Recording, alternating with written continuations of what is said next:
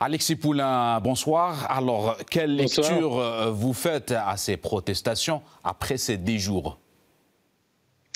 Dix jours de protestation on voit l'opposition euh, qui met en doute euh, le scrutin avec des observateurs étrangers de l'OSCE notamment qui parlent de bourrage d'urnes, de votes achetés et dix jours qui veulent eh bien affaiblir le parti du président Vucic et semer le doute dans la régularité du scrutin. Évidemment, on peut y voir là encore une fois une sorte de Maiden bis qui arrive dans un pays, la Serbie, qui qui ne joue pas le jeu de l'Union européenne concernant les sanctions contre la Russie et qui euh, fait office euh, d'électrons libres ou du moins de pays non alignés, euh, d'où cette opposition pro-européenne qui prend le devant de la scène et qui essaye de montrer que les élections seraient ou auraient été truquées.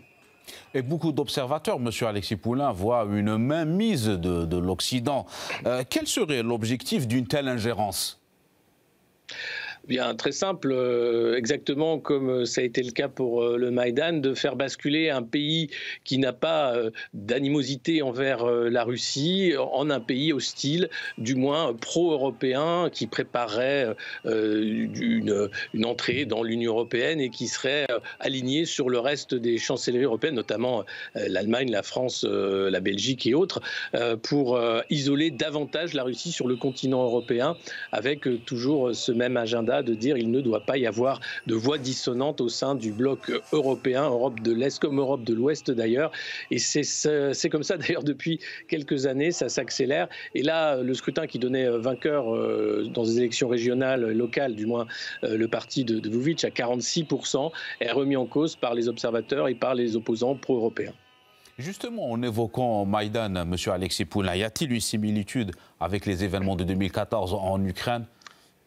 Voyez-vous des bah, similitudes? bah, pas exactement, parce qu'on n'est pas sur une élection euh, présidentielle, on n'est pas non plus au niveau euh, de tension qu'il y avait en Ukraine euh, en 2014, mais on, voit quand même la volonté de, de, changer un gouvernement, ou du moins d'orienter une politique internationale de la Serbie en faveur des intérêts européens de l'Union européenne, disons, et en défaveur des intérêts russes, alors que c'est un pays non aligné aujourd'hui, ou du moins non hostile, n'appliquant pas les sanctions à l'égard euh, du, grand voisin russe. Donc il y a, il y a là évidemment une, politique qui se répète, euh, ou du moins un schéma qu'on peut, euh, qu'on peut trouver similaire.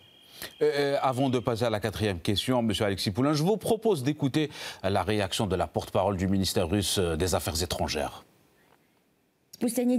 Une semaine après les élections extraordinaires au Parlement de la République de Serbie, sous prétexte de falsification présumée, a eu lieu une tentative de maïdanisation des manifestations de rue à Belgrade. Les modèles bien connus des méthodologies occidentales ont été utilisés après avoir déjà servi plus d'une fois dans un certain nombre de pays avec des résultats invariablement tragiques. Ceux qu'on appelle des activistes ont joué le rôle d'instigateurs selon un modèle éprouvé.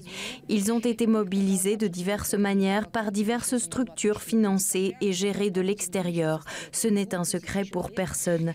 Il est évident que ceux qui ont initié cette sortie honteuse et antilégale et y ont participé ont pour besogne de déstabiliser la situation. Cela n'a absolument rien à voir avec les élections. Nous en avons fait l'expérience. Ces personnes commettent des actes de violence contre la Serbie elle-même, contre le peuple serbe, contre les employés du ministère de l'Intérieur et d'autres organes de l'État qui remplissent leur devoir de protection des citoyens. Alors, Monsieur Alexis Poulain, selon la porte-parole de la diplomatie russe, euh, Maria Zakharova, là, il s'agit d'une tentative de déstabilisation de la situation. Euh, vous en pensez quoi?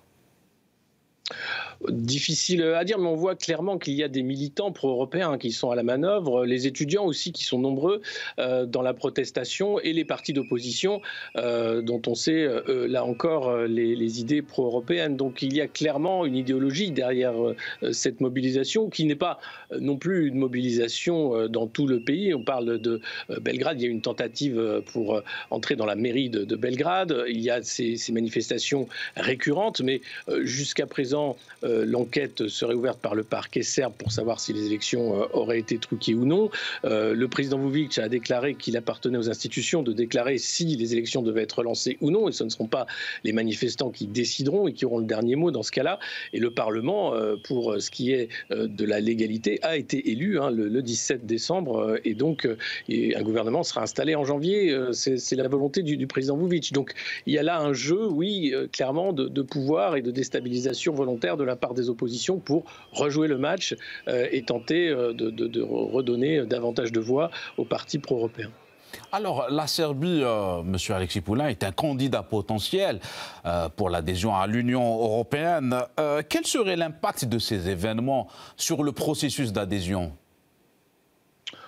Oh, sans doute euh, euh, l'idée, bien sûr, d'accélérer l'adhésion avec un gouvernement qui serait pro-européen, ou du moins changer aujourd'hui la, direction hein, de, la Serbie pour accélérer les discussions. la question, c'est quel intérêt pour la Serbie de rentrer dans l'Union européenne, si c'est pour organiser un coup d'État de l'intérieur, d'une certaine façon, et quelle est la volonté aussi du peuple serbe? Est-ce qu'il a été consulté sur l'adhésion ou non à l'Union européenne, car c'est souvent ce qui pêche. Hein. Rappelez-vous, la France avait été euh, questionnée hein, sur un traité euh, européen, euh, notamment la Constitution de l'Union européenne, et en 2005, vote qui avait rejeté massivement hein, cette, idée de constitution. Mais malgré le vote des Français, l'Union européenne a poursuivi son chemin et, l'intégration de la France davantage en avant vers un, fédéralisme. Donc il y a une question sur la volonté des peuples, tout simplement. Aujourd'hui, elle est rarement posée et pourtant elle est centrale sur la question de l'intégration euh, européenne. Euh, quel intérêt pour la Serbie, quel intérêt pour l'Union européenne à court, moyen et long terme? Euh, Aujourd'hui, on voit que c'est clairement du court terme pour aller très vite et pour continuer dans la politique d'isolement de la Russie de la part des chancelleries occidentales. Et pour revenir à la scène interne serbe, vous évaluez comment la réaction du président Alexandre Vucic? Il est dans ce rôle de président, c'est-à-dire qu'il a rappelé, comme je le disais, que c'est les institutions du pays qui déclareront si oui ou non les élections doivent être euh, à nouveau relancées. Euh, et puis, euh, pour lui, les résultats font foi jusqu'à preuve du contraire. il y aura des enquêtes, au-delà des constatations de l'OSCE et bien sûr des, prises de, parole et de position des militants. lui ne compte pas donner le pouvoir à la rue, évidemment. c'est le cas dans, dans tous les pays. On a vu bien sûr à la façon dont, Emmanuel Macron a géré les manifestations euh, lors de, la réforme des retraites. Hein. C'est pas parce que 3 millions de Français étaient dans la rue que 3 millions de Français ont eu raison. Il, a voté ces réformes. Donc pour le président Vucic, c'est la même chose. C'est euh, la légalité qui fera la foi et pas les manifestations dans la rue. Et justement, concernant ces élections législatives en Serbie, euh, sur quel élément s'appuie l'opposition pour dénoncer les résultats? Sur des probables achats de voix, euh, sur des bourrages d'urnes aussi, euh, tout cela corroboré par euh, des observations d'observateurs internationaux, notamment de l'OSCE. C'est sur ces bases-là qu'il y a cette volonté de, remettre en cause les résultats des élections passées. Donc aujourd'hui, comme je le disais, le parquet serbe doit ouvrir une enquête. Hein. il y aura des des recherches euh, pour savoir ce qu'il en est. Euh, c'est pas la première fois, malheureusement, qu'on voit ce type d'irrégularité hein, dans d'autres pays. Euh, on l'a vu également. Euh, donc, est-ce que c'est parce qu'il y a eu certaines irrégularités qu'il faut remettre en cause toutes les élections? Non. Mais par contre, oui, bien sûr, il y a besoin de faire la lumière sur les irrégularités qu'il y aurait eu et, quelles ont été l'ampleur de, ces bourrages d'urnes ou de ces achats de votes.